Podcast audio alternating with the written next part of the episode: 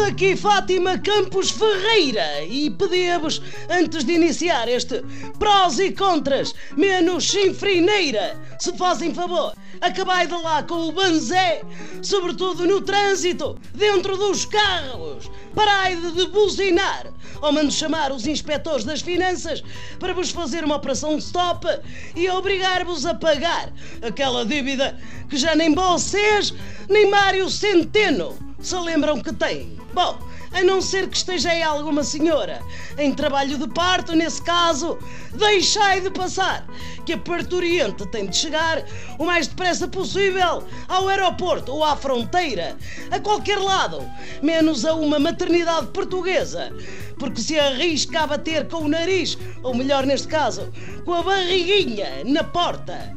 É um conselho aqui da vossa Fátima Campos Ferreira. Os nossos políticos fartam-se dizer que vão estimular a natalidade, mas depois fazem esta linda brincadeira às parturientes. Parece-me que há aqui uma óbvia clivagem entre querer e depois não poder. Aliás, até estou a pensar fazer uma campanha de informação com este slogan. Se pensa ter um bebê este verão, respire fundo e meta-se antes num avião.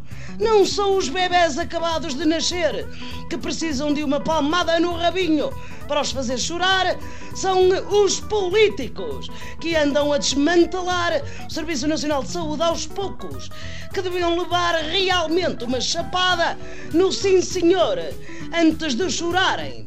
Se as maternidades não tinham condições, avisavam as pessoas mais cedo e não agora que a encomenda vem a caminho e está pronta a ser entregue. Ter um filho não é propriamente uma operação às cataratas que dá para pôr a pessoa em espera.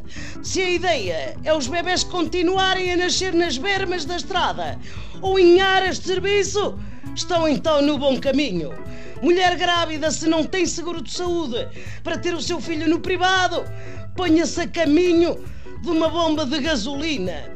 Nasce o bebê, atesta o depósito e ainda compra umas pastilhas elásticas em promoção. Sou Fátima Campos Ferreira e este foi o nosso prós e contras. Neste caso, mais contras que prós.